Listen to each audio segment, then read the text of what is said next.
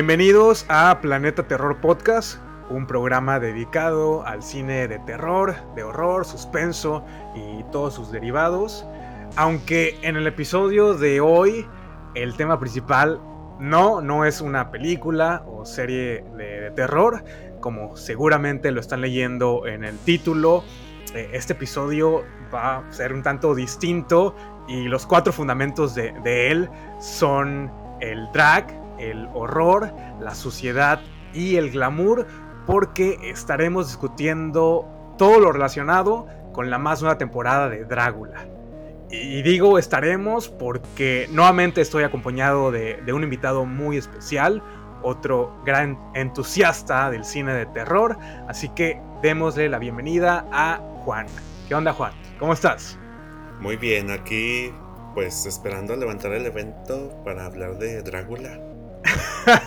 Estás aquí para levantar el evento y llevábamos varias semanas platicando, queriendo hacer esta colaboración para platicar un, poquito acerca de, la nueva ¿eh? temporada. Se llegó el día de la nueva temporada de, Drácula, que yo desde el primer episodio que, que vi me ha hechizado, me ha gustado muchísimo. No estaba familiarizado con, con el proyecto, con el programa y ahora soy un gran fan de, todo lo que han hecho y todo lo que han todo lo que vi en esta cuarta temporada y principalmente porque combina de manera muy efectiva todo lo que me gusta, que es eh, el horror, el terror en sus diferentes presentaciones con este amplio mundo, el amplio mundo del drag. Así es, mi Iván.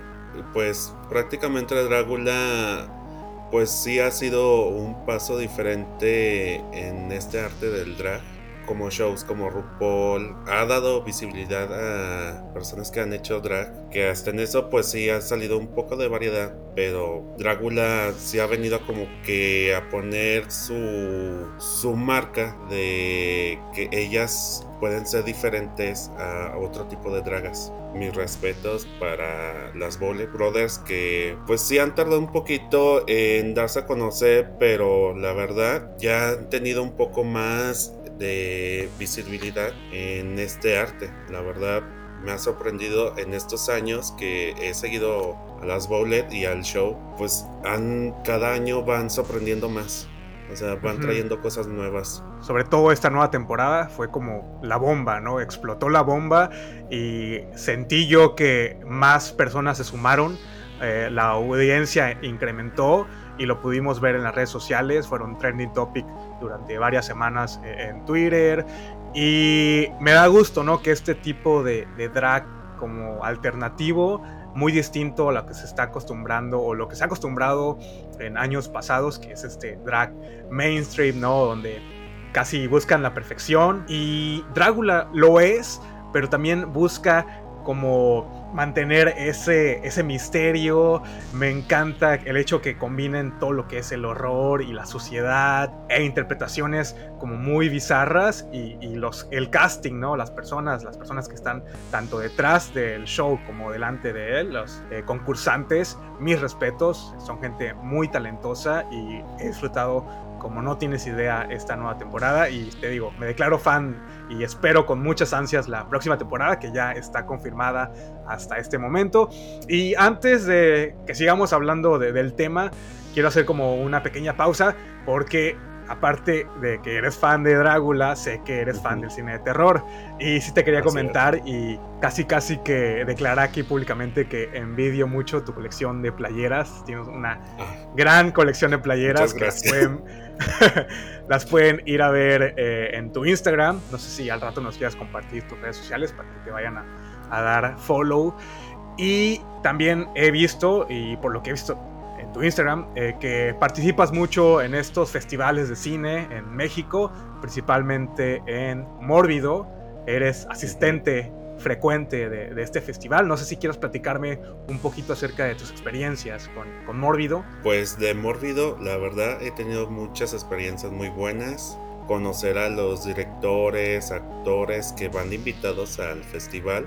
La verdad, pues sí ha sido como que una experiencia muy, muy chida. A veces cuando estábamos en las salas del cine, pues podrías estar a un lado del director y ver así como que sentirte medio raro.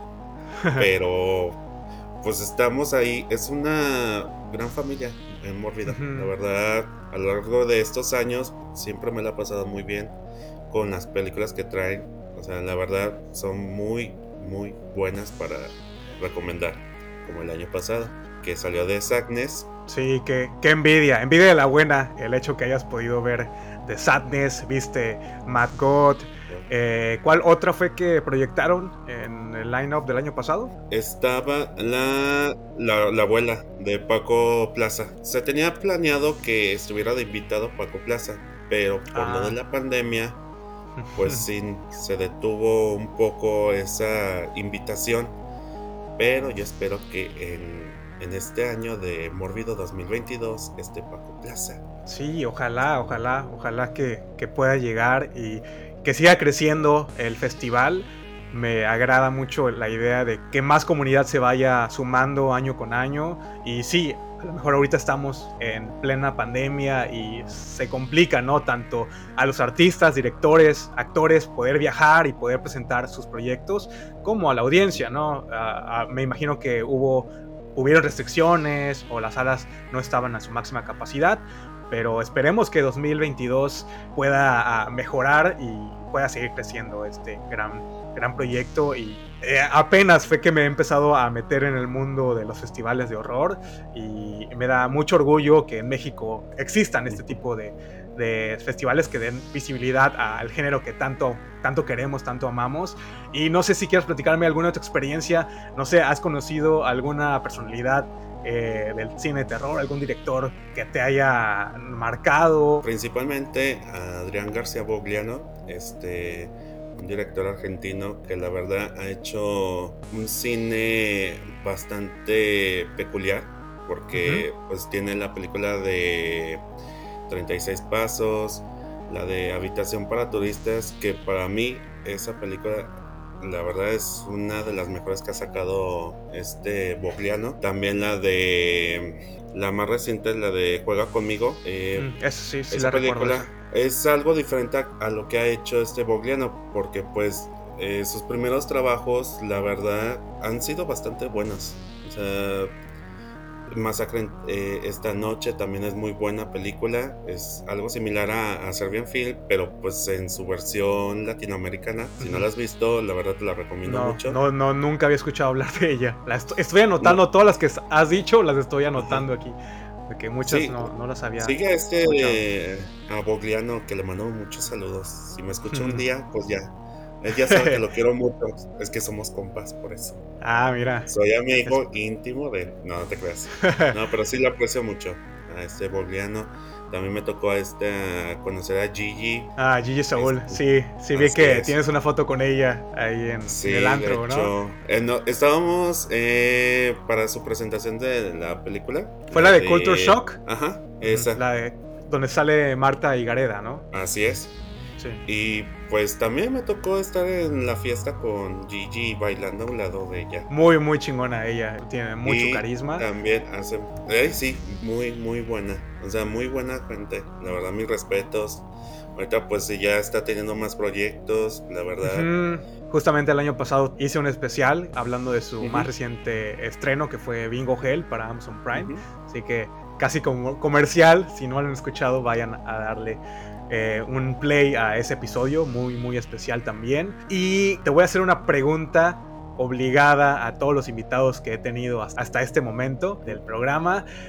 ¿Cómo fue tu inicio o cómo fue tu introducción al cine de terror? ¿Cómo inició este amor por el cine de, género? Me creerás que desde niño o sea, yo le sacaba las películas de terror. Me acuerdo una vez que me tocó ver la de Chucky la 2 y pues estaba morrillo. La pasaban en el canal aquí en el... Sí, en la televisión abierta. Así es. Y pues un día pues sí me espanté cuando sale la escena donde este Andy se va subiendo en la se va subiendo donde, se arrastran las muñecas y todo eso y que sale Ah, que en la fábrica, en la fábrica, ¿no? La escena el acto final en la, fábrica de muñecas, muy buena escena, por cierto. Sí.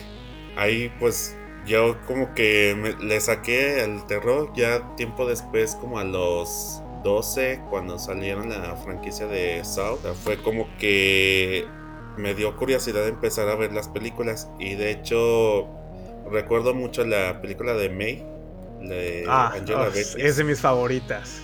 May es una de mis películas favoritas de toda la vida. Sí, la verdad, eh, esa como que me hizo ver que el terror puede ser muchas cosas, pero pues el horror realmente uno puede enfrentarlo. Porque pues de niño pues te asustas con el clásico de del payaso eso, con Chucky y todo eso. Lo típico, ¿no? Lo típico que asustaría a, un niño, los personajes o, las cantidades de sangre, pero con May es un terror psicológico, es casi como el estudio de, una persona y, el horror que vive dentro de nosotros y, dentro de los traumas que pasamos en el transcurso de nuestra vida y es, una excelente película. Y fíjate que pues el terror pues realmente es con los seres humanos, o sea, ahí te, o sea, ahí nace el terror de la gente, porque pues tan solo cuando al inicio que desprecian a May, pues sí dices, es que a la gente es la que puede ser horrible con uno, y desde ahí, la verdad. pues la película me nació el amor por el género de terror hasta la fecha. Oye, qué, qué interesante que haya sido May la que haya como eh, cambiado, ¿no? Tu forma de ver el terror. Y, de hecho la tenía así como que prohibida por mi hermana.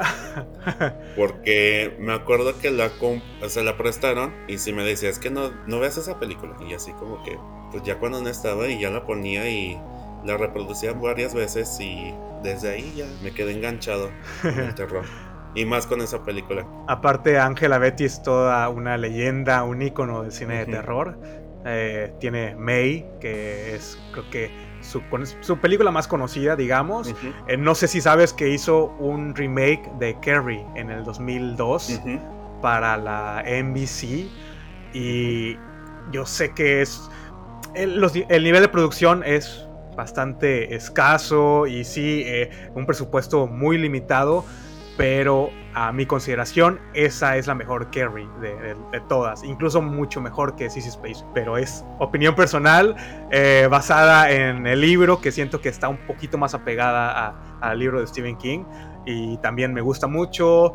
Eh, sí, Screen Queen, una Screen Queen muy consolidada y el año pasado... The Woman. Ajá, The Woman, buenísima, en The Toolbox Murder, Murders del 2006 creo y más recientemente lo tuvimos en 12 eh, Hours Shift del 2020, también otra muy buena película y el regreso de, esta gran actriz. Y una verdadera lástima que deje tanto tiempo de, trabajar, se tome sus pausas, porque yo a mí me gustaría verla año con año y sobre todo en el género del terror. Sí, es que es bastante buena. Es, es una excelente actriz. ¿Y tienes algún subgénero favorito o alguna película que quieras recomendar ahorita a la audiencia? Es que en sí no, no tengo así como que algo favorito, la verdad. Hmm. O sea, yo disfruto mucho cuando voy al cine ver, las muertes y todas esas cuestiones del, horror. Como slasher. ¿Género slasher? Sí, pues me voy más por ese lado. Si es que de terror psicológico hay que estar como que muy atentos a, a la película. Porque pues si te duermes un rato, ya, ya perdiste el hilo. Eh, depende mucho del mood, ¿no? Que tengas eh, y el compromiso que tengas al ver la película, porque a veces este tipo de, cine, o, terror psicológico o el tan famoso terror elevado, necesita de tu completa atención y hay días que lo único que quieres es, es, divertirte, ¿no? Es poner una película de fondo, un slasher, una cinta de fantasmas, no sé, y, simplemente, pues, dejarte llevar, ¿no? Con, con, la película, con lo que estás viendo, con las escenas, las muertes, etcétera. pero que, me da mucho gusto que, que seas o que formes parte también de esta comunidad y que has estado muy presente y que participas eh, activamente en, el Mórbido, en los festivales. Y te digo, tu colección de playeras, buenísima. Necesito que me pases tus contactos. necesito una, una que otra, la necesito para mí. Ahí te paso el contacto después. Tienen buenos diseños. Eh, sí. Cuando las compro. Sí. ¿Tienes, coleccionas alguna otra cosa aparte de playeras? Funcos, tengo Funcos de terror. De hecho, ahorita me llegó el de Elvira, el del 40 aniversario, donde sale con el vestido rojo. Nada más que es la edición donde sale con el vestido rojo, pero con diamantina. Mm. Oh, qué Apenas me llegó ahorita. Listo para ponerlo ya en la, en la colección. Yo empecé muy tarde y las ediciones, las primeras ediciones son difíciles de conseguir. Por ejemplo, eh, la de Scream, la de Ghostface, la he querido conseguir desde hace meses y me ha resultado casi imposible. Ya no, ya no la venden. Espero que ahora con Scream 5 vuelvan a hacer como una reedición. Eh, estoy seguro que, que, lo van a hacer. Ojalá, o por aniversario sí, posiblemente. Porque pues los Funkos pues sí sacan el tiraje y ya de aquí que lo vuelvas a encontrar. O sea, si lo encuentras va a salir más caro. Sí, o gente revendiéndolo y te lo quiere vender al triple o cuádruple de lo que costó. Dependiendo del Funko, sí. Sí, sí, sí. Es ya también se ha, se ha vuelto muy, muy, mainstream, al igual que Drácula, al igual del el tema del que vamos a estar hablando en el episodio de hoy. Sí, entonces, antes de comenzar ya a hablar de lleno, sí me gustaría como contextualizar un poco a la audiencia, porque sé que es un, programa que en primera no está disponible eh, fácilmente, no lo encuentran en ninguna plataforma. ¿No recuerdas tú si estuvo en Netflix alguna temporada? De hecho, la primero pasaron a Amazon, después pasaron a Netflix y ahorita la resurrección, que es donde reviven a antiguas concursantes y en la cuarta está en Shudder. Ajá, sí, sí. No sé si todavía está en Netflix las tres primeras.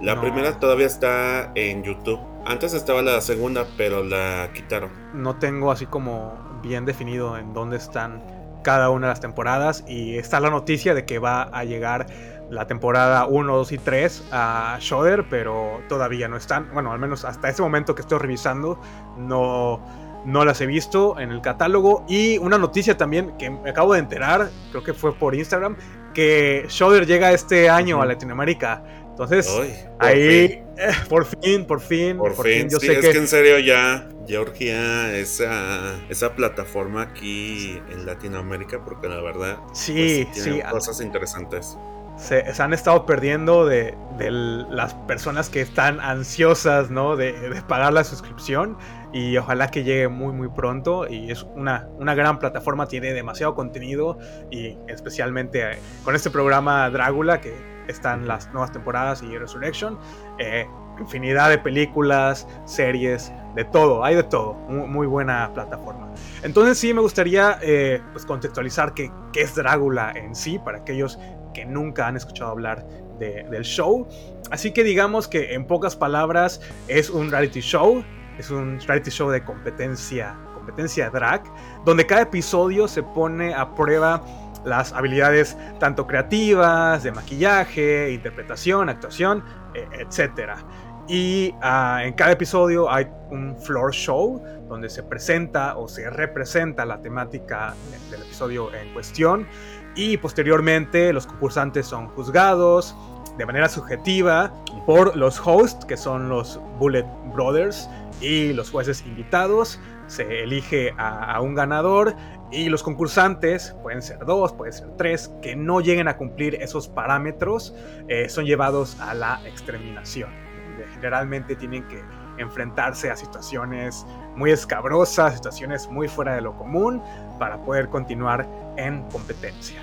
Y tengo entendido que las exterminaciones de las primeras temporadas eran muy brutales y que esta cuarta temporada como que le bajaron dos rayitas al nivel eh, en cuanto a exterminio. No sé si recuerdes alguna eh, que te haya dejado como impactado o que quieras platicar en el, en el programa. Por ejemplo, de la temporada 3, donde está este Jobska y Saint, el tema era de vampiros, pues ellos pasaron a la exterminación, o sea, para pues enfrentarse a ver quién salía libre. Y pues era de comer, tomar sangre y comer carne. O sea, era carne cruda. Algunos van a decir, pues pues muy X, pero pues también para otros, pues si son vegetarianos o veganos, pues a lo mejor pues enfrentarte a ese tipo de reto, pues sí, pues si quieres estar en la competencia, a comer. En la segunda temporada, este Dalí estaba comiendo un licuado hecho de carne y creo que no, no se lo terminó. Estaba Dalí, Beach Pudding, creo, si no me equivoco. Ay, no, me acuerdo quién más estaba en la exterminación. Pero sí recuerdo mucho a Dalí que no, no se acabó el licuado de carne. Sí, no, cumplió ¿no? con el reto. Ajá. Sí, en la historia del programa sí han habido varios concursantes que han declinado ¿no? al, al exterminio, a la exterminación. No he visto, no sé qué temporada sea, pero supe de uno que tenía que aventarse del paracaídas es algo que yo no haría. En primer capítulo, sí. Yo no, no lo haría jamás, e incluso ni porque estuviera en un concurso por 100 millones de dólares, jamás lo haría. Y, siempre se trata de, esto, enfrentar a los concursantes a sus mayores miedos. Pero en esta cuarta temporada estuvieron como un poquito más bajados de tono, lo, que yo pude, eh, pude ver. Es que no sé si sea por la, eh, la plataforma donde están ahorita las Bullet Brothers en Shooter.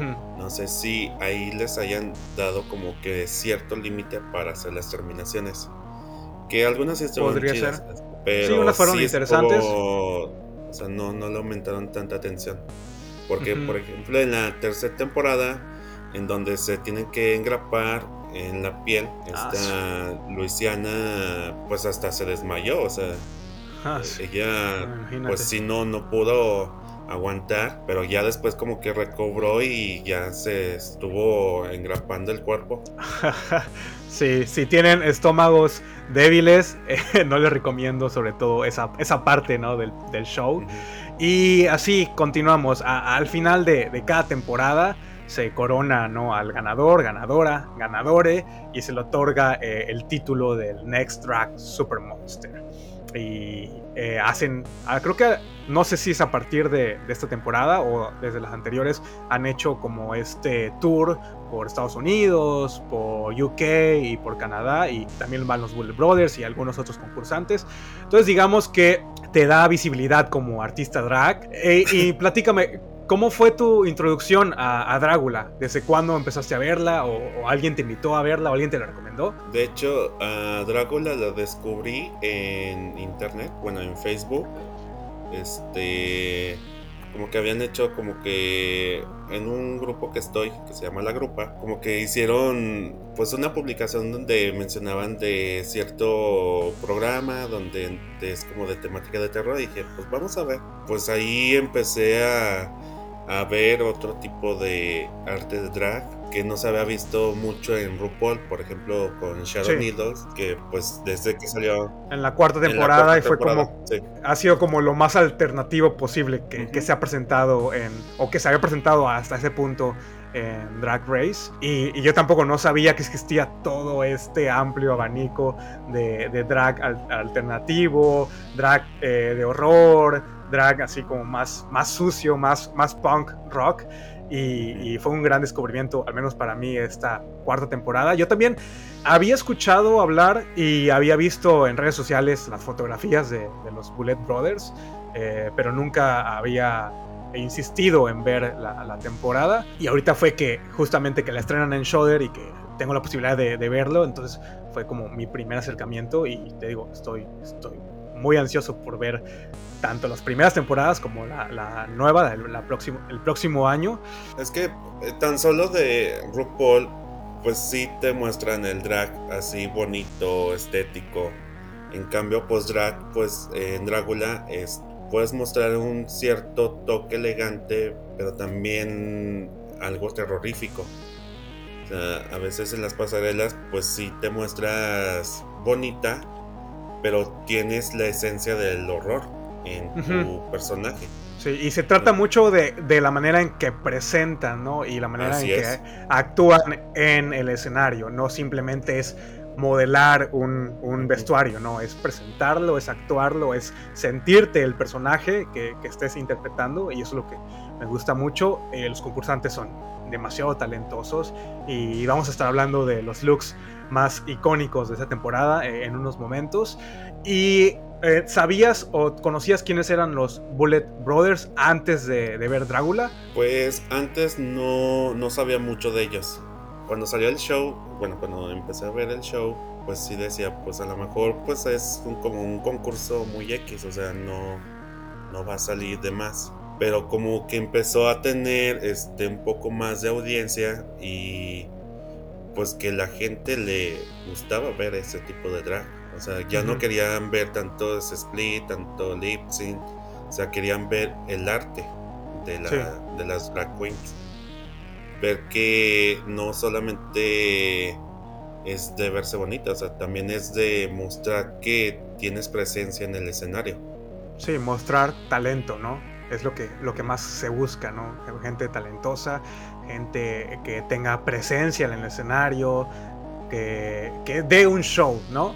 Es, lo, eh, como el elemento básico. No, no quieren a alguien, una estatua ahí que sepa modelar. Quieren a alguien que sepa dar un espectáculo, tanto como los hosts, ¿no? Como los Bullet Brothers, que son ya eminencias de la vida nocturna de, Los Ángeles y de California.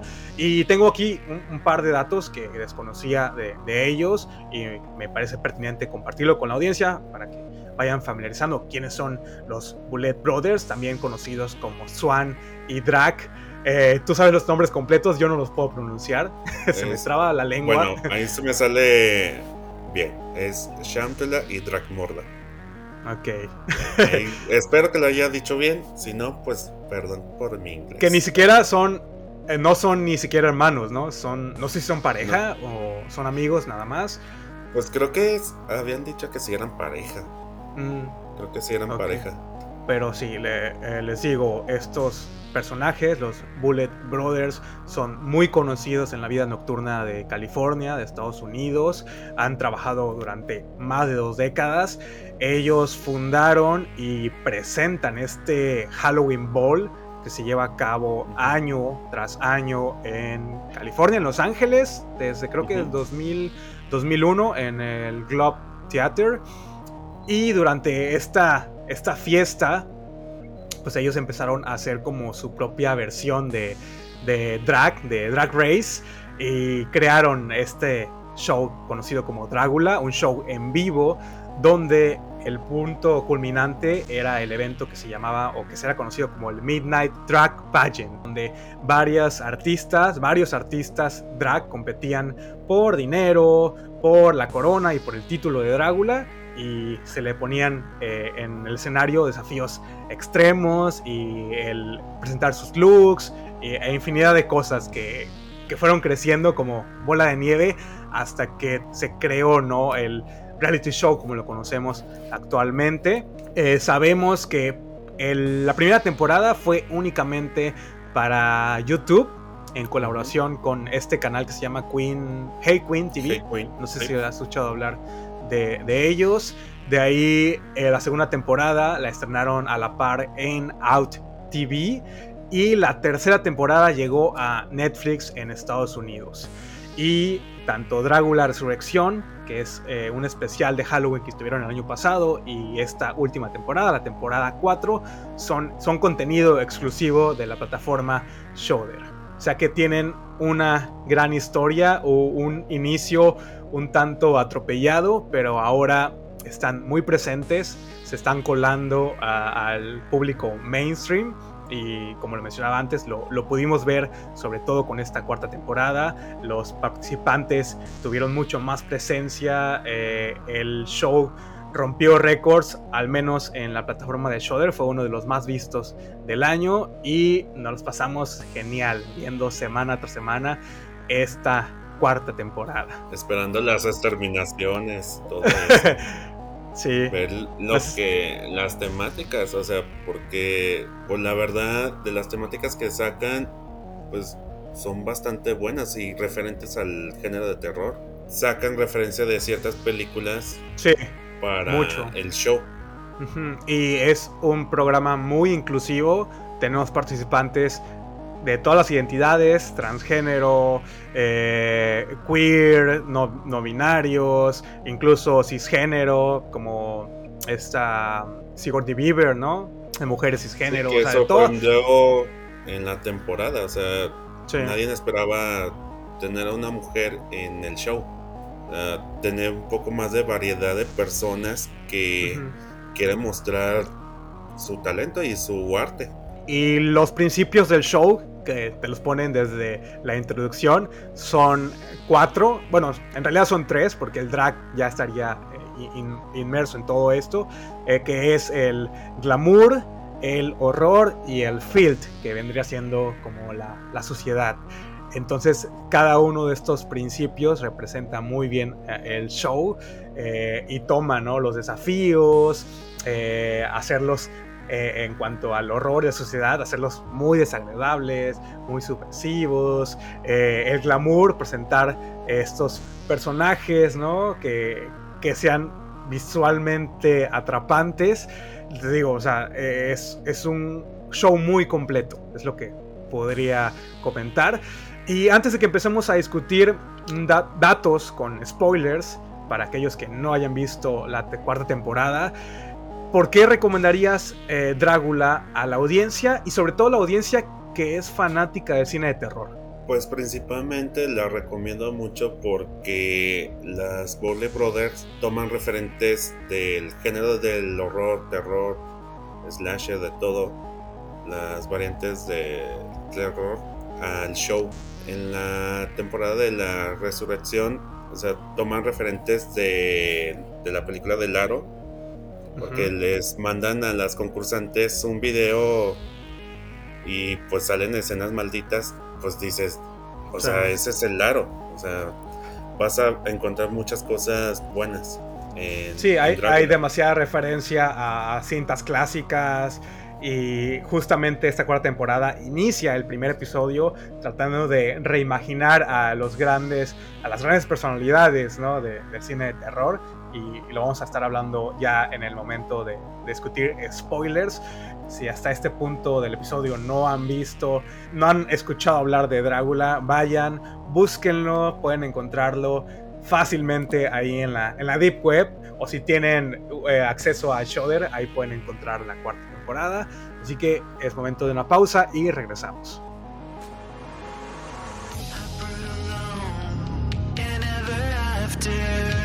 cornerstone of catacomb. About the answer, you belong with me. You carry on, I won't endure.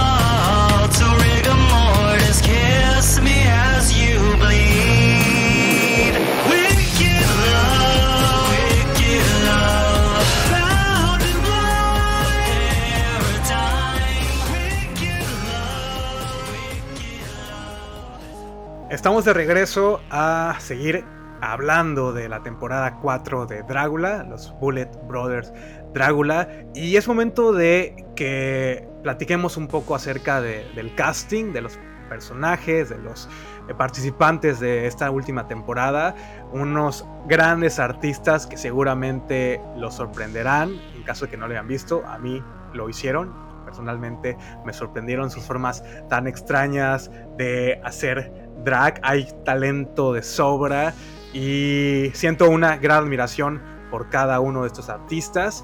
Cada uno de ellos es muy meticuloso en, en lo que hace y, y, es muy admirable y muy inspirador.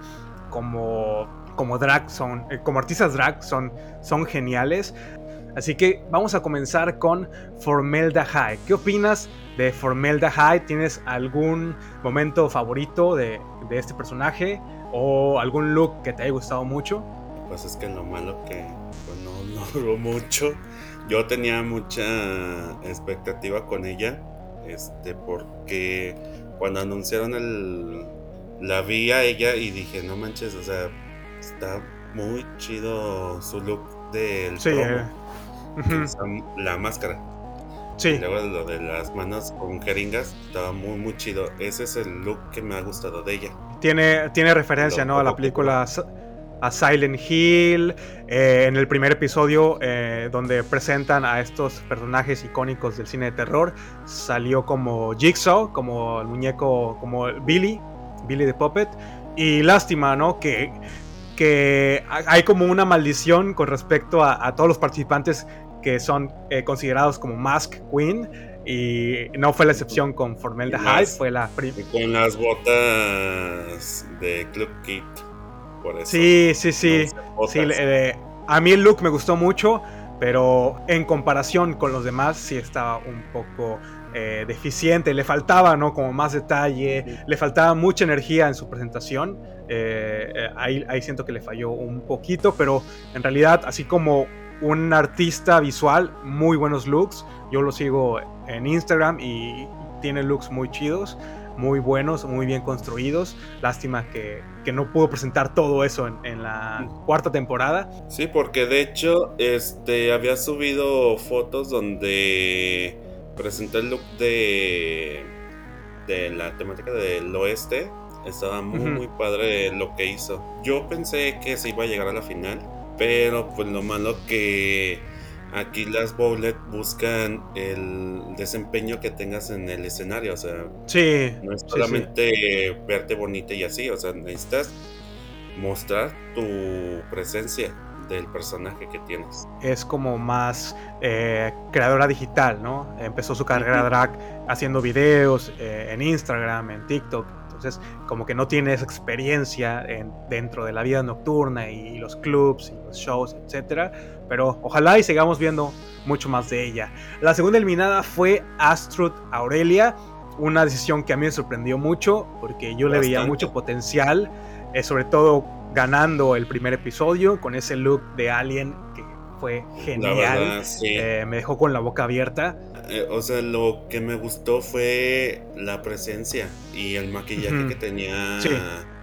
esta Astro. La verdad, lo vendió muy bien el personaje Sí. de Alien. Aparte, pues ya ves que antes de que se viera con las luces el, la vestimenta, pues se ve la, la sombra, la silueta. Ahí dices, es Alien. O sea, lo ves y dices, es Alien. Desgraciadamente, en el segundo episodio tuvo como un colapso al estar ah, en la exterminación. Tan solo en donde están reunidas y hablando de lo sucedido, pues sí se veía pues esa hambre que tenía Astro de pues yo gané el primer lugar y cómo voy a estar en el, el último, en el siguiente capítulo.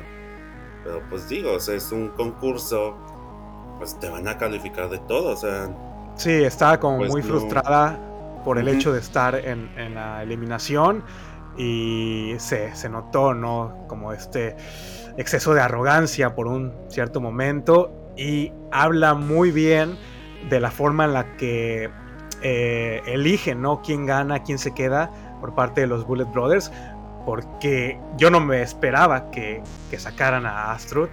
Eh, pensé que se iba a ir Bit- Bitter Betty y, y no, o sea, eh, me dejó, te digo, sí, la eliminación me dejó con la boca abierta. sorprendió, o sea, pues la salida de ella, o sea, sí fue bastante polémica. La tercera eliminada fue Coco Kane, que fue un- uno de los pocos que siento que no tuvieron la oportunidad de mostrar tanto. Eh, me gustó mucho más en el, el episodio de la reunión. Sentí que hubo más personalidad, como más, eh, pudimos ver más de ella y de su talento. Eh, ¿Tienes algún look favorito de, de Coco Kane? De Coco, el de Morticia. El que. El del primer capítulo. En su versión del bronze y todo eso. Pues no, no esperaba ver una Morticia de ese estilo. La verdad Sí. lo vendió muy bien. El Sí, con estilo. las trenzas y el Sí. exceso de joyería, muy, muy buen, muy buen look. Siento que Coco Kane va a regresar en algún momento, como que tiene mucho potencial. Aunque no era tan, tan de horror. Esta Coco de Kane. Sí, Pero- es como más glamour, ¿no? Digamos Ajá. que tiene, eh, eh, si la encasillamos en estos tres principios, ella representaría más el glamour, aunque sí tiene un poco de, un toques, ¿no? Ciertos de, horror, pero sí ella vendía más glamour y, el hecho de usar estos...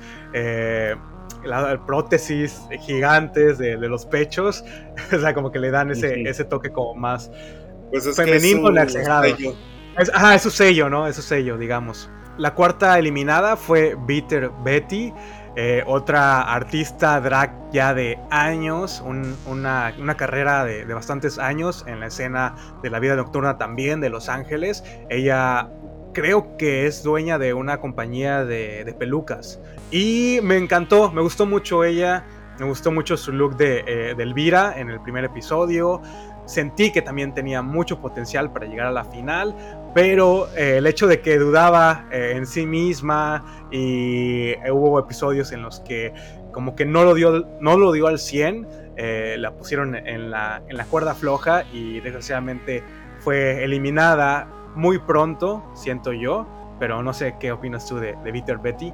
Tenía como que mucha seguridad, pero sí se confiaba o sea, sí se confiaba mucho. Sí, fue la concursante que más veces estuvo en exterminación y se me pasó. Eh, ella no fue la cuarta. Eh, no. no. fue esta. No, fue Mary, Cherry. Mary Cherry.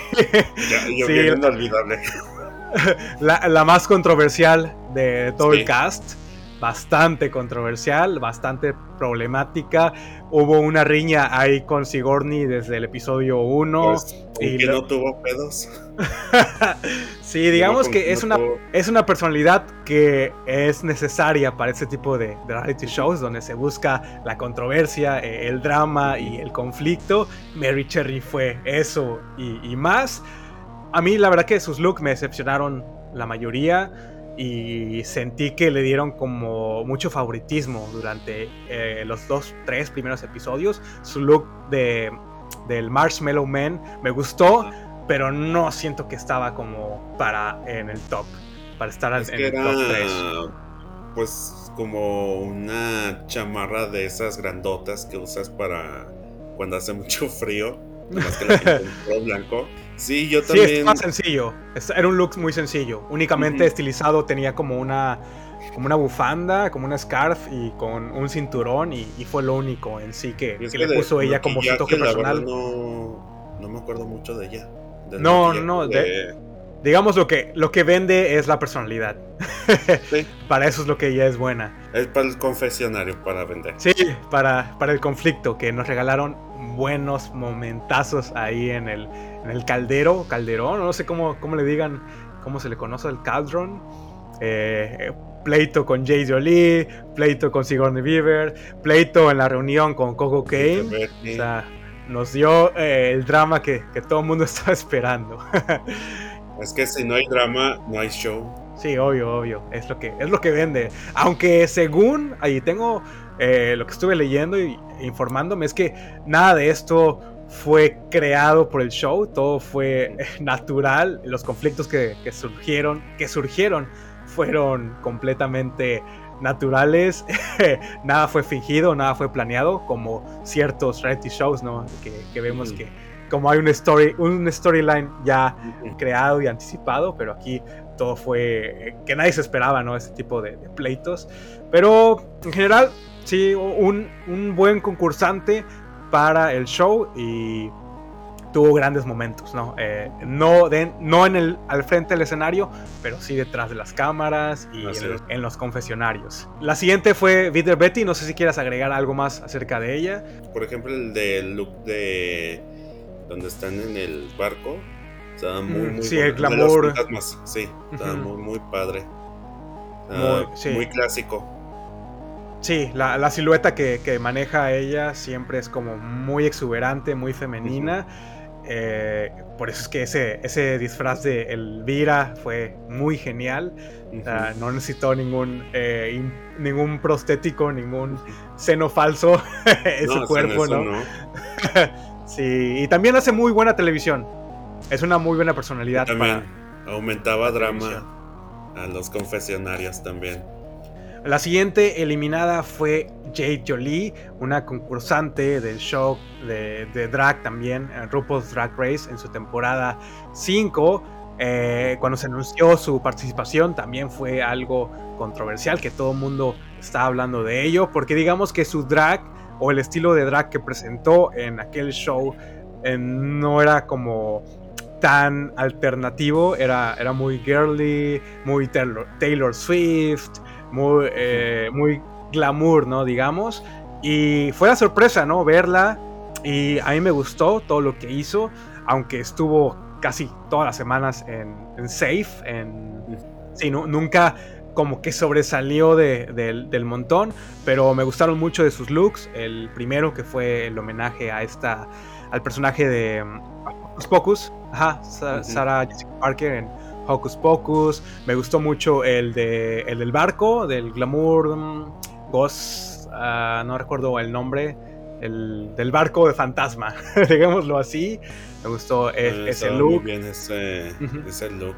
Sí, es que fue muy muy polémico este verla ahí en el show porque de hecho creo ya había estado en contacto con las Bowler Brothers este antes de entrar al show o sea ya ya se conocían pues sí fue una gran sorpresa verla en un show diferente a lo que hizo en RuPaul porque pues tan solo de RuPaul sí, pues, completamente distinto diferente pues tan solo de cuando le dice a esta a esta Alisa Edwards de sus Backroads. O sea, es algo, algo icónico de esa temporada. Un momento que ha quedado a la historia del show.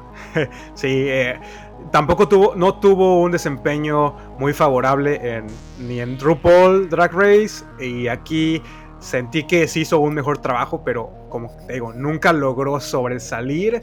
Y a lo mejor como que ella, ella misma no se permitió eh, como soltarse, como que aún estaba muy, o sea, como reprimida o pensando en qué van a decir, cómo eh, la audiencia la va, si la va a aceptar o no. Y siento que esa la, estuvo como limitando durante gran parte de los episodios, pero no fue hasta ese conflicto eh, con la Zabaleta, con Mary Cherry, donde ah, se agarraron de las greñas y, salió la, la J. Jolie que todos conocemos y que todos queremos. Y la tenía muy guardada, ¿eh?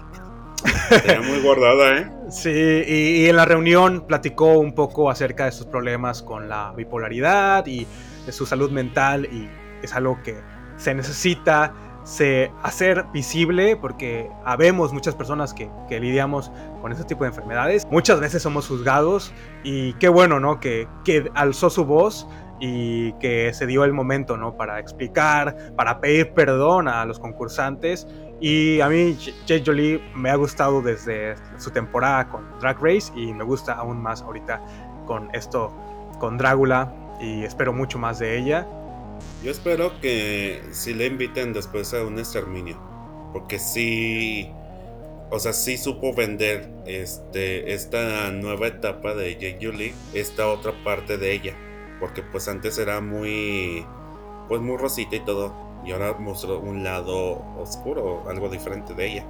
Sí, y, muestra esa dualidad que tiene como, como artista que tanto la podemos ver siendo la doble de Taylor Swift, haciendo videos y presentaciones en los VMA, como la podemos ver haciendo un show alternativo, un show de horror, un show eh, grotesco, como lo que presentó también en el primer episodio, que comió hasta gusanos ahí en el floor show. Y sí, eh, un, personaje o, una drag que, me gusta mucho. Eh, continuamos con la Zabaleta, también otra personalidad controversial. Eh, mexicana que radica ahora en Estados Unidos, en Nueva York o en Brooklyn. Y esta persona, la Zabaleta, tiene una energía que es contagiosa, es una gran artista, una gran habilidad para hacer performance, eh, bailarina. Bastante. Muy, muy buen eh, show que, que, presentó. Sus looks a lo mejor no eran muy delicados, dejémoslo así, eran como más bruscos, un poco más en, tu cara, pero sí, fue una gran adición al cast, vino a complementar muy bien todo esta, este conjunto de personalidades y yo me declaro fan de, la Zabaleta. Muy buen trabajo que hizo. Cuando la presentaron no la conocía, la verdad, no, no conocía su drag. Este, pues la empecé a seguir en Instagram La verdad, pues sí, al principio, pues su, actitud sí fue como que muy nefasta. Sí, llegó muy, muy bitch. Desde que puso un pie en el cuarto de trabajo, sabíamos que ella iba a ser la, la bitch de la temporada. O sea, una actitud que derrachaba, eh, comentarios bien shady que, que, hizo en esos primeros segundos de introducción, pero poco a poco nos fuimos enamorando de, de ella y viendo como el lado, como el lado más humano, ¿no? Que tiene como, artista también. Y ese, esa primera exterminación que fue cuando eh, las tuvieron que enterrar viva y el hecho de que haya compartido que su mamá o su abuela habían fallecido como una, un mes antes, eh, semanas antes. O sea, fue algo difícil de ver y, qué bueno que pudo sobrepasar este gran temor que tenía. Y al segundo episodio la vimos muy renacida de las cenizas y con toda la actitud para ganar. Ella, ella sí se veía que quería esa corona como nadie más. Por ejemplo, con Astro ganó en primer lugar. La Zabaleta estuvo en exterminio en el segundo capítulo, pues Astro se decayó.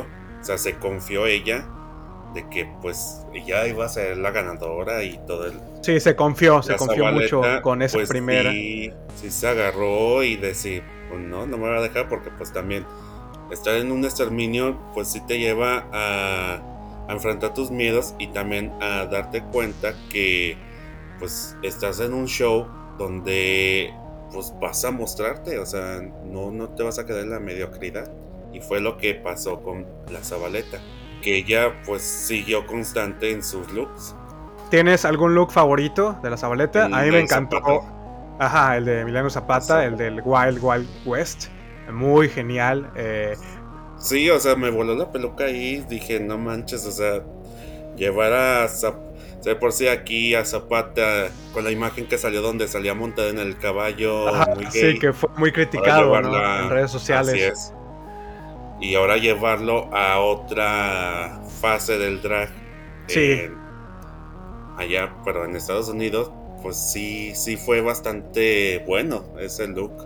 Una presentación muy andrógina, muy horrorífica, los dientes que, que, se puso, los prostéticos que traía, geniales y todo la forma en la que presentó al personaje, un 10 de 10, un, mi look favorito de, la Zabaleta. También el primero que fue como un homenaje a Guillermo del Toro, al, este... sí. Ese no me gustó. ¿No te gustó? A mí me, a mí me gustó, mm. sentí que le... Ya es que le falló, ¿no? La máquina de sangre, la máquina que bombeaba la sangre, eh, tuvo fallas, entonces no estuvo como presentado como ella hubiese querido presentarlo, pero me gustó, me gustó, sentí que se salió un tanto de, lo tradicional y aparte homenajeando a un director mexicano, pues qué, mejor que ello. Sí, hasta en eso, pues de los otros looks que ha presentado es el de, el de los vampiros en la playa. Sí, Nosferatu Beach muy Party. de los 60, bueno, 40, 50, o sea, se vea muy bastante buena ese look. Sí, muy old Hollywood, eh, el, el, el vestido que llevaba, la, forma en el cabello que lo traía así como mojado, pero estilizado así como con ondas. Sí. Y tan solo el gorrito que se usaba antes para que no se te mojara el pelo, se veía muy padre eso. Ah, estaba muy chido. Sí, la Saboleta, mis respetos. Tiene muy buena energía, muy buena vibra y quisiera poder verla en vivo. Me imagino que va a ser una, un espectáculo muy, muy bueno. Pues, hasta en eso, mm, pues de las presentaciones que ha hecho, sí ha hecho unas canciones con, en español. Por ejemplo, eh, el año pasado hizo con la de Arrasando de Thalía. Sí. O sea, digo, no mames, o sea, en vez de presentar alguna en inglés, presentó una de Thalía, o sea, digo, no manches. Sí, es, pues, La energía que dio, bastante buena. Su drag está muy inspirado ¿no? en la cultura mexicana y, se ve presentado en todo lo que hace y también lo que pudo, que, lo que pudo mostrar en Drácula en varios episodios, también muy mexicano, muy latino. Y fue una de las grandes sorpresas, porque digamos que era la menos conocida de todos, de todo el cast como que la que tiene o la que tenía menos presencia en redes sociales, en Instagram. creo que tenía poco un poco de hacer si no me equivoco. Sí.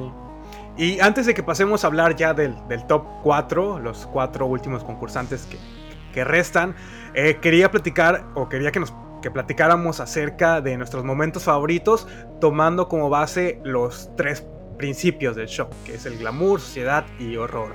Entonces, comenzamos con glamour. ¿Cuáles fueron tus momentos favoritos que digas tú, esto era, esto es glamour, esto es glamour en toda su extensión? ¿Del top 4 o de las... De, en general, en general, de toda la serie, toda la temporada. que con el de, el de glamour, las Bole Brothers, la verdad, o sea, cada look que presenta en cada episodio, la verdad, han sido bastante buenas. Ah, la verdad no sé quién las vista, pero... Digamos que se nota que hay mayor presupuesto, ¿no? en sus looks. Sí, hay, cambio de... Sí, este, sí se ve una diferencia. Pues al principio como que no, tenían tanto presupuesto, pero hasta en eso mostraban el, look referente a lo que iba a ser Drácula. Ahora con esta nueva temporada, pues ya, ya están vendiendo más su imagen. Sí, ya tienen que estar a la altura. Eh, son los hosts. Entonces, imagínate que un concursante lleve un mejor look que, que ellas. Y son, son look sencillos, la mayoría son muy monocromáticos. Eh, usan mucho estas lentillas para hacerle el, ojo o los ojos blancos, completamente blancos. Pero sus looks estuvieron muy, muy a la altura. Eh, se nota el presupuesto. Se nota que hubo un cambio también en, el maquillaje. No vemos o no vimos el mismo maquillaje repetidamente. Eh, unas pelucas impresionantes, unos diseños. Pues tan solo el de las pelucotas que usaron. O sea, estaban como muy grandes en el capítulo donde era de. Como de del, rock, ¿no? Pelo. Ah, ah, sí, sí, sí, el hair chat. Era de. O fue el rock. ajá, ese es el Sí, el rock fue más como un punqueto de ellas. Para mí, la mayor representación de glamour fue Sigourney Beaver. Todo lo que hizo, todo lo que presentó, todo, todo en ella es glamour y yo quedé enamorado, enamorado de Sigourney, Sigourney Beaver. Es, para mí es la ganadora, aunque no haya llevado, no se ha llevado la corona, pero sí, muy buenos looks, a la perfección desde ese primer episodio. Eh, eh, es que su personalidad chocó mucho con, con, con, los demás concursantes y el hecho que estuviera tan enfocada en ganar y en ser la mejor, como que no fue compatible ¿no? Con, los demás. Pensaron que era arrogante, pero no. Pues yo es que tan solo del capítulo del grupo de rock, pues sí se veía la tensión que tenían sus compañeras con ella. como que explotó un poco más la bomba. Puede ser que haya sido malentendida y, y no sé, no, no quiero sonar o sea, no quiero criticar, pero el hecho de que sea una mujer compitiendo eh, en un show eh, queer ah, puede que no les haya parecido tanto a los concursantes. No, no sé, no, no, he investigado. Mm, espero que no sea el caso. Pero sí hubo mucho choque eh, entre, sobre todo, Sigourney Beaver y Mary Cherry, la Zabaleta.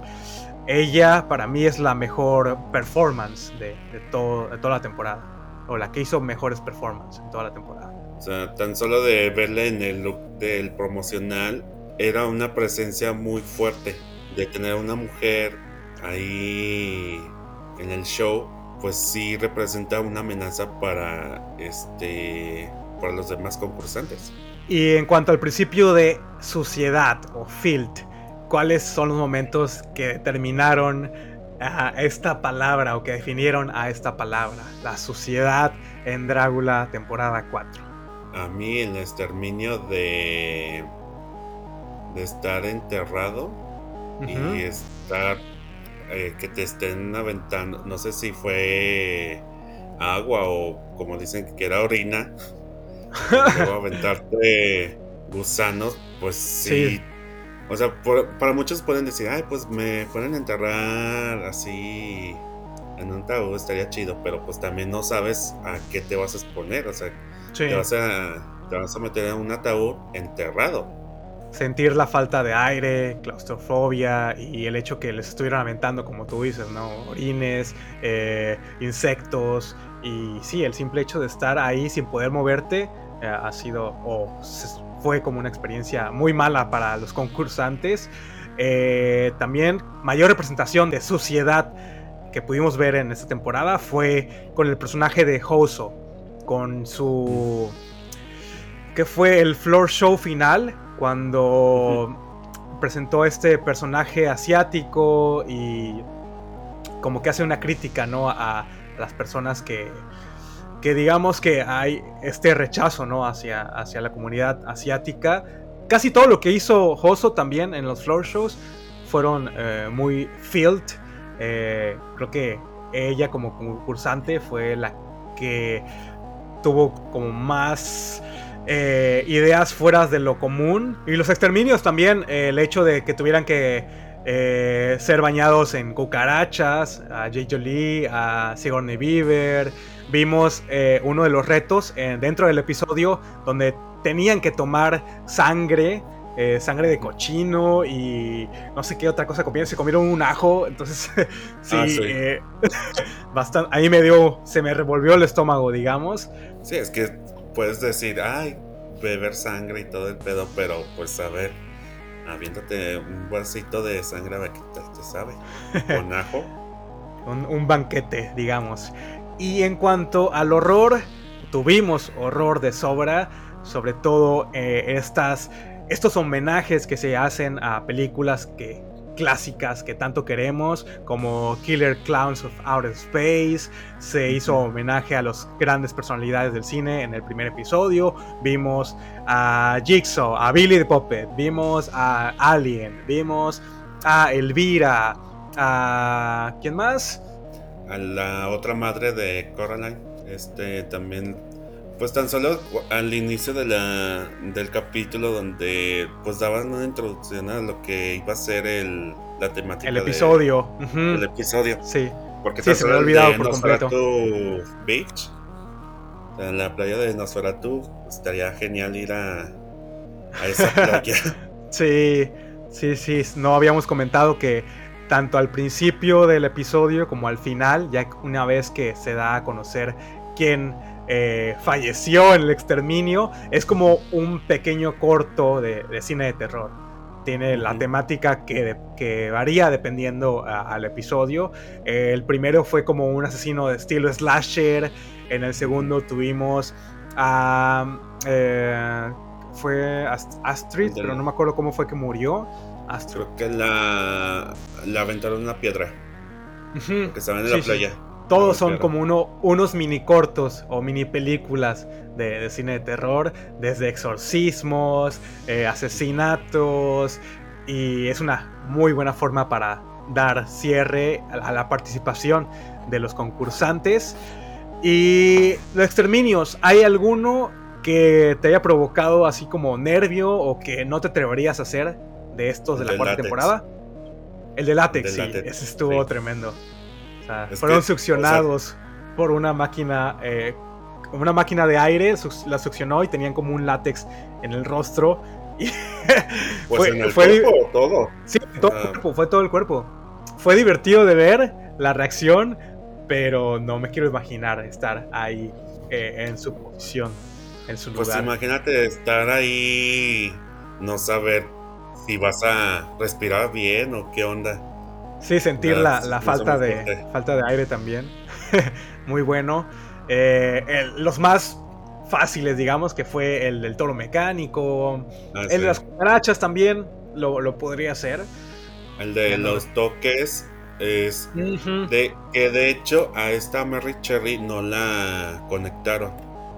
¿A porque, Sí, eh, creo que había leído que como ella tenía problemas del corazón o algo así, este, pues no, no, no la conectaron. O sea, como que nada más era la impresión de que le estaba dando toques, pero no, no, no le estaba ah. dando esa. Sí, solo fue actuación.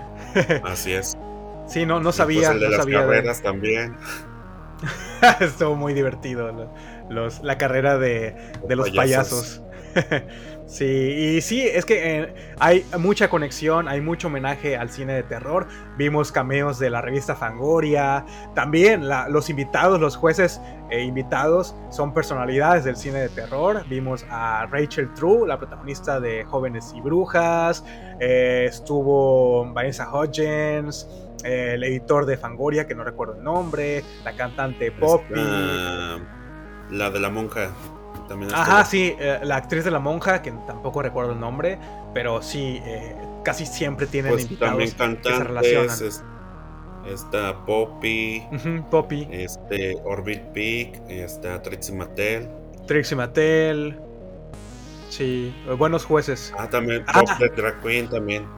Bob the Drag Queen. En el primer episodio estuvo Darren Stein, que es el director de Joe Breaker. Eh, Bromas que matan. pues ya, Sí, y ya, pues ya él ha estado en la primera y en la tercera. En la segunda, no me acuerdo si había estado de invitado, pero como que ya, ya deberían de tenerlo como juez de planta también. Creo que ya es productor ejecutivo, o por lo menos leí su nombre en, en los créditos iniciales. Pero sí estaría bien que ya tenerlo pues de planta. Que una película sí, sí, estaría genial, porque no ha hecho nada, ¿no? Desde hace años. Su última película fue la de GB, GVG eh, en el 2008. Ajá, y eso ha sido lo último que ha hecho. Estaría interesante ver una versión nueva de Jokebreaker, pero con Drax. con Drax. Estaría genial. Sí, estaría... Hay que mandar el mensaje a Darren para que haga una película así. Así que ha llegado el momento de platicar acerca de ese episodio final y para ello vamos a platicar también un poquito acerca del top 4 que en esta ocasión fueron cuatro concursantes, generalmente siempre son tres, y por primera y no sé si única ocasión, pues eligieron a cuatro concursantes y yo lo veía muy difícil. Los cuatro tenían las mismas posibilidades de, de quedarse con la corona. Los cuatro son eh, grandes artistas, grandes eh, artistas drag, y son muy distintos entre, entre cada uno de ellos. Eh, y vamos a hablar quién era tu gallo o quién era tu favorito. Pero empezamos con la más joven o el más joven de todos, que fue Joso Terratoma desde Corea del Sur. Es el primer concursante de otro país que no sea Estados Unidos. Y su drag es, genial. Un drag muy imaginativo, muy creativo, unos looks y un drag muy personal. Eh, no sé qué, cuáles fueron tus momentos favoritos con Joso. De Joso, el estar bebiéndose su vasito y ver el pleito cuando se armaba. Era uno de los momentos que disfrutaba que tenía su vasito y así como que pues viendo el desmadre que se está armando aquí. Y pues de los looks, la verdad, tan solo el de la, bueno, de la otra madre de Coraline. O sea, la verdad, sí, o sea, bastante bueno porque creo que lo cosió él. Bueno, lo hizo él.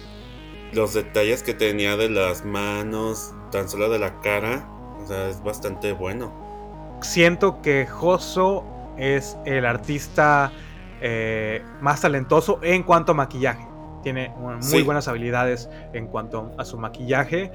Y sí, te digo, un drag muy personal, también representativo de, donde es, de, Corea del Sur, muy tradicional. Tuvo looks que hacían referencia ¿no? a, personajes o a momentos de la historia de, Corea, de, Corea del Sur. Y es un drag que no había visto, que no había sido testigo y también me, me encantó mucho lo que, todo lo que presentó en esta temporada. Él, él era mi gallo para ese episodio final. Siento que tuvo los tres looks más completos. Y lástima, lástima que no, no le dieron la corona. El hecho de que todavía es muy novato y, le queda mucho camino por, por, recorrer. También vimos que había como un drama eh, detrás de cámaras de que era muy complicado de trabajar y exigía mucho ¿no? A, la producción. Pero sí, sí, eh, él, él, era mi gallo. Pues sí quedé enamorado con, con el maquillaje que hace Joso, la verdad es muy distinta a lo que he visto en estas temporadas de Drácula. La verdad ha sido una sorpresa. Es que de hecho esta temporada ha sido muy, muy diversa. Sí. Se ha traído mucho personaje. Sí, coincido contigo. Ah, mucha variedad, no sabes a quién elegir porque pues todos tienen una personalidad fuerte. En la temporada de Drácula, la cuarta temporada, sí ofreció más variedad. O sea, hubo, no hubo así como que un mismo concepto, o sea, hubo varios. Sí, sí, como te decía, de los cuatro, del top 4, cualquiera de ellos pudo haber sido el ganador. O sea, cualquiera tenía las habilidades y el talento para, para hacerlo y por eso mismo fue que se eligió un top 4 y no un top 3. Me imagino que fue muy difícil la decisión de eliminar a, uno de ellos. Sí, tienes razón. O sea, mm, o sea, los cuatro finalistas tenía todo para ser una, el ganador. Sí, los cuatro. Los cuatro tienen ese star power, ¿no? Que, y sobre todo para lo que se requiere, que es un tour, un tour internacional. Es, yo estaría encantado de ver a, cualquiera de ellos en vivo y ah, disfrutar de, sus shows. Ojalá, ojalá, esperemos que, saquen fechas para México. de hecho, hace tres años habían venido a las Bowle. Mm, no sabía. Sí, se presentaron, pero pues era en diciembre, pues la verdad yo no pude ir porque pues era para fechas que yo tengo más trabajo. Que la verdad sí me arrepiento mucho de no ir a verlas. Sí, ojalá que ahora con el COVID, que ya el no, Omicron. el Omicron se vaya de nuestras vidas y que podamos regresar a la vida normal de antes podamos seguir disfrutando de, estos tours. Que hasta donde tengo entendido no se ha cancelado el tour de, Estados Unidos ni el de Inglaterra, de UK, pero podría ser. Todo puede pasar, no, no sabemos qué, qué pase o qué noticias se den estos días. Segundo finalista, Saint quien ganó el, Dragula Resurrection del año pasado, este documental eh, que se hizo en la temporada de Halloween para eh, buscar a, un nuevo concursante de la cuarta temporada. Saint fue el ganador. ¿Qué opinas de, Saint como artista? Sí, cambió mucho a su temporada que era la tercera. Porque pues en la tercera temporada se veía muy insegura de ella misma. O sea, es lo que había notado en ella. Por eso en el capítulo de de los vampiros, de donde pues salió exterminada, con que te había dicho que había bebido sangre y comido carne, y verla en, en la resurrección sí fue bastante sorprendente, porque sí hubo un cambio favorable en, en tiempos. Porque pues tan solo de las primeras concursantes de la primera temporada pues sí han ido mejorando, pero no es, no, no puedes cambiar tanto así de un día para otro. O sea. Digamos que es la que menos tiempo tuvo para evolucionar su, arte y, su drag. Y sí, el, en Resurrección eh, fue muy buenos looks, una estética impecable. Y lo siguió haciendo en esta cuarta temporada. Mis looks también de Zane. Eh, los looks de Zane también fueron varios de mis favoritos como el de la hada esta que presentó en el episodio final.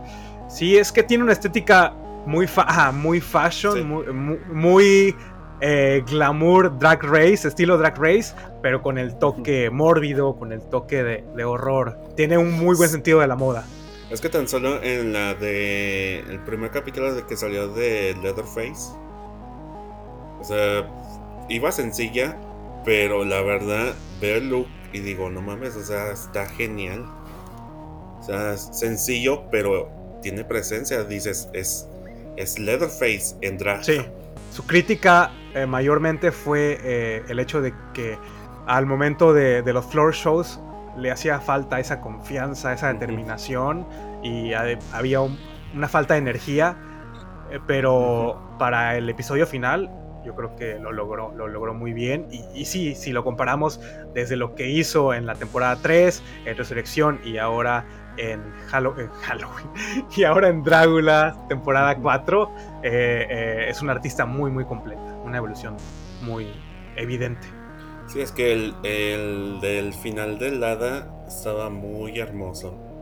Estaba hermoso en los detalles de los dientes, del peinado. O sea, no iba tan. Eh, iba tan cargada. O sea, en eso iba sencilla, pero. Pues presentaba el look de un hada diferente.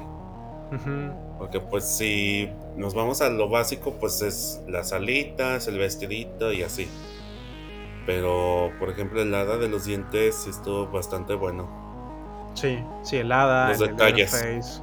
Sí, eh, sí, es como que muy minuciosa en los detalles de, su, de sus looks. Y continuamos con otra favorita. Aparte de Joso, ella era a, quien yo quería ver llevándose la corona. Y es Sigourney, Sigourney Beaver. esta gran personalidad también. Muy me encanta el personaje en el que se transforma cuando presenta sus floor shows. Porque es esta como eh, mujer seductora, pero a la misma vez como que te da un poco de, miedo y la mirada eh, sí es como muy sexual, muy sexosa, pero sí te, atrapa y te, te intriga.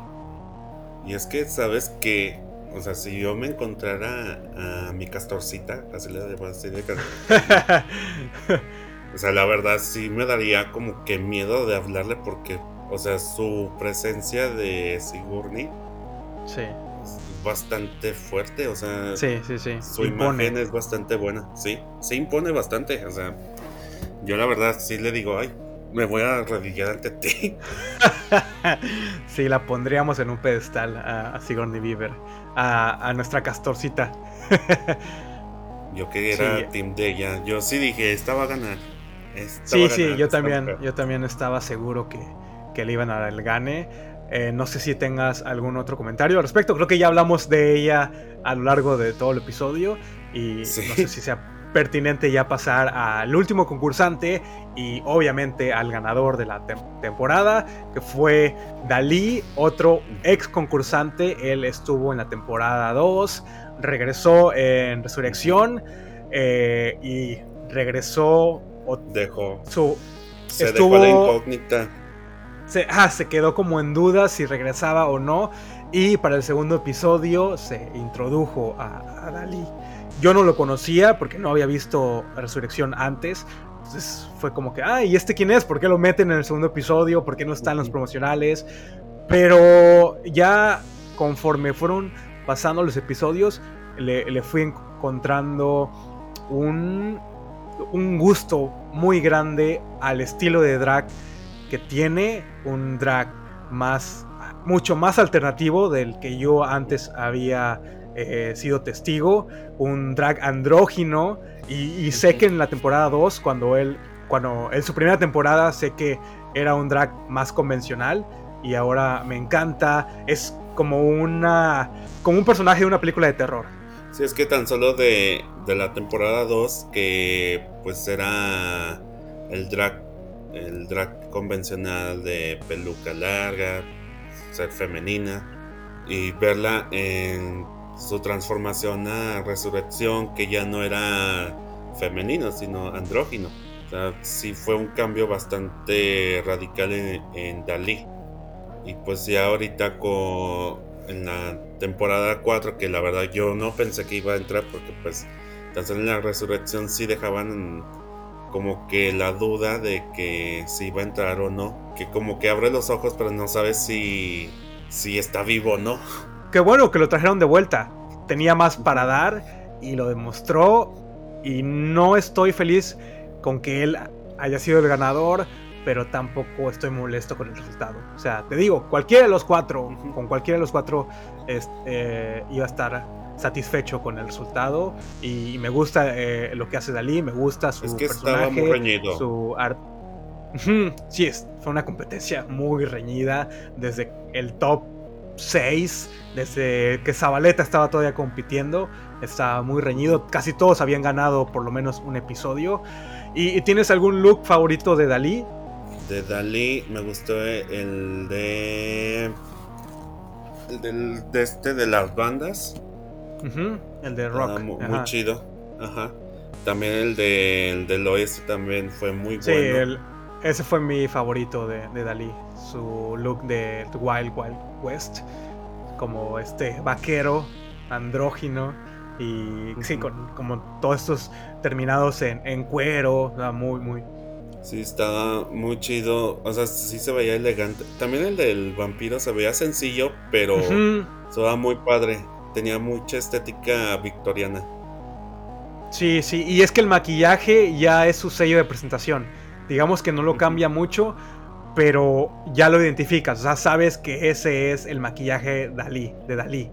No, el, bigote, la, cara casi blanca o pálida, nunca usa peluca o eh, generalmente no usa eh, nada en cabeza. Y sí es. Un personaje, o sea. Sí, todo un personaje, dejémoslo así. Y esperemos verlo muy pronto en, esta, en este tour que van a hacer por gran parte del mundo.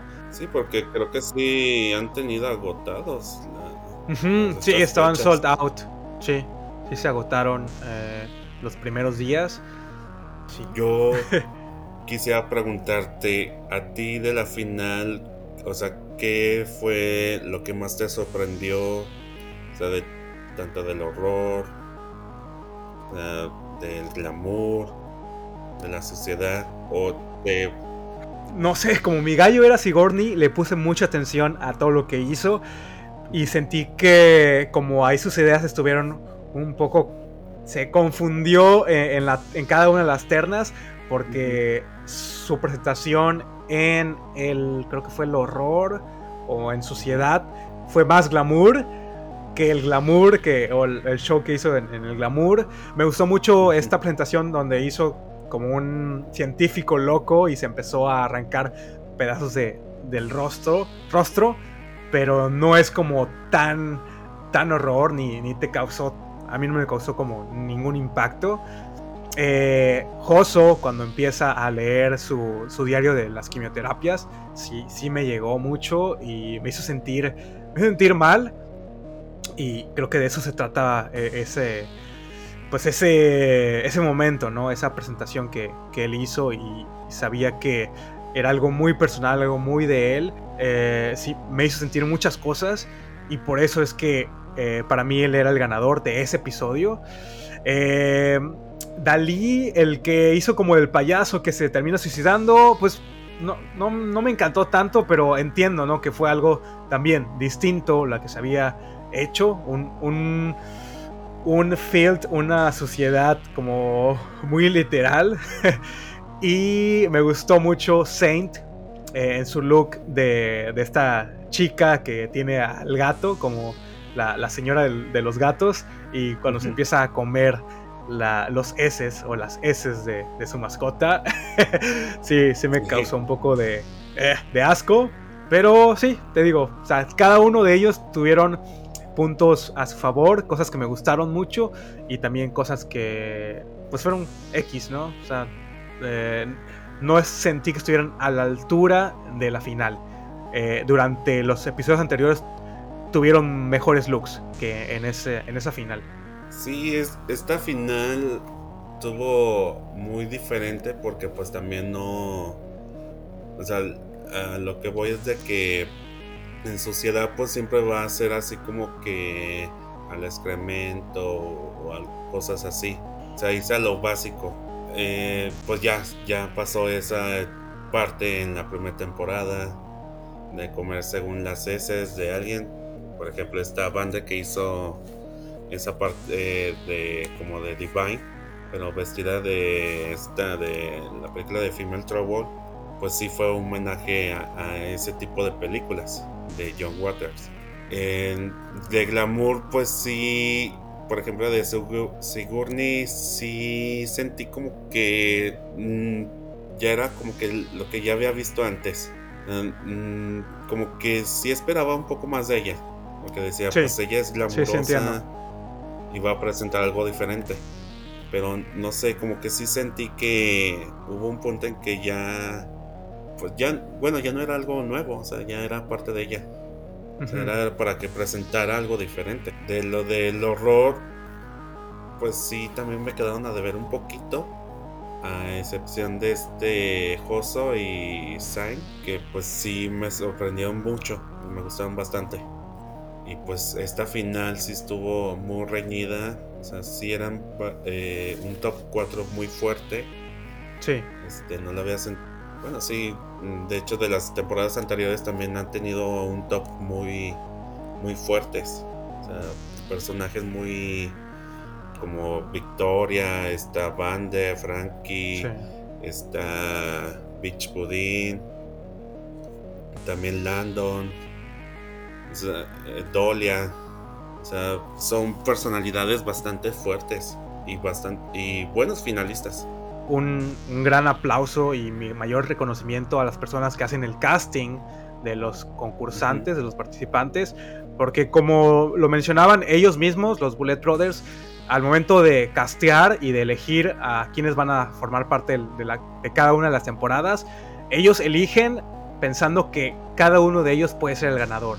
Sea, no, no es como que, ah, sí, este porque, porque va a provocar drama. O este porque es eh, el fashion, ¿no? O la fashionista. O sea, cada uno de ellos pudo haber sido el ganador. Y sé que eso ha sido o se ha mantenido desde la primera temporada.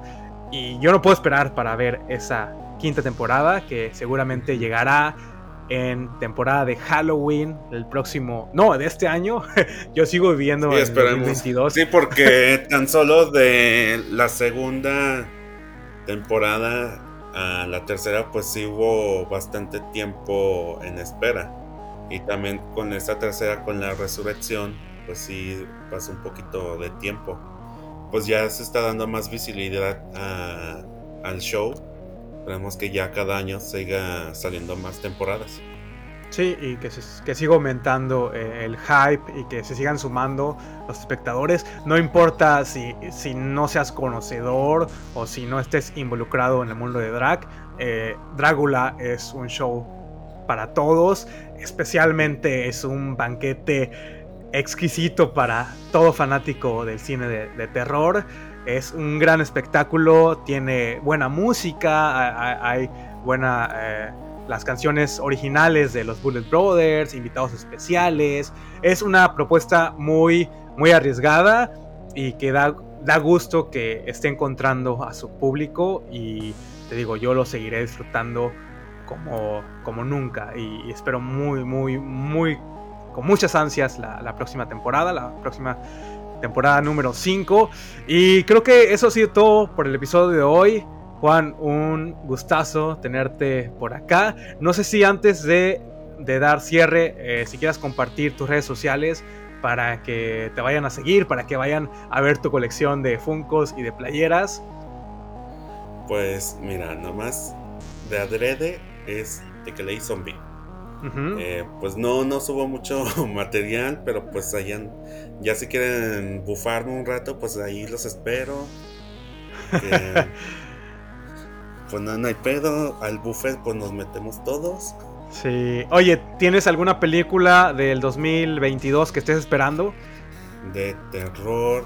sí, de terror. Pregunta. Pues ya, Scream, pues la, ya, la vi hace ya la pudimos ver bastante buena. Este, de hecho, ahorita estaba viendo de.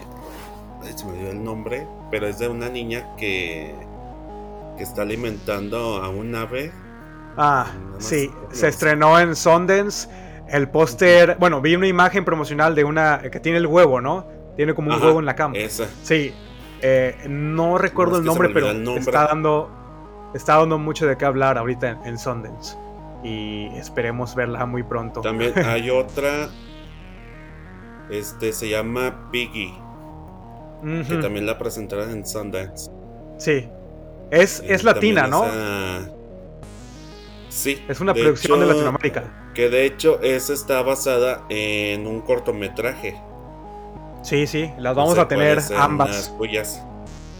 Eh, eh, ahora sí que es como a año nuevo, sorpréndeme, ¿no? Como lo típico, ¿no? Eh, no, no tengo, no, no tengo, pues solamente era Scream, Scream 2022, ya la vi, ya la disfruté y ya la comenté.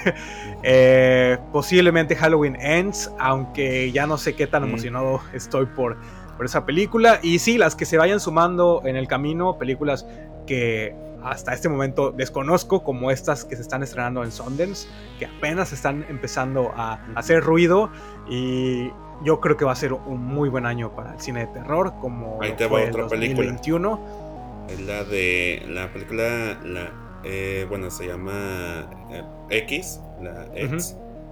Ah, sí, la de Ty West. Esa también vi el tráiler, dije, esto va a ser interesante, erotismo, terror, granja. Pues a ver qué, nos espera. Todo lo que nos gusta.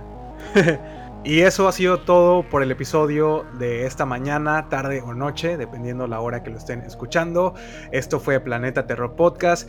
Eh, no olviden seguir las redes sociales del programa en Instagram, Facebook, en Twitter o ir a darle seguir a todas las aplicaciones estas de, podcasting en Spotify, en Evox, en Apple Podcast, en cualquiera que sea que, escuchen el programa. Y me despido, fue un, un, gran honor estar aquí compartiendo micrófonos con Juan y nos escuchamos la próxima semana con una nueva película, serie o posiblemente un reality show. Todo puede suceder en este show, en este programa. Nos vemos. Bye. Adiós.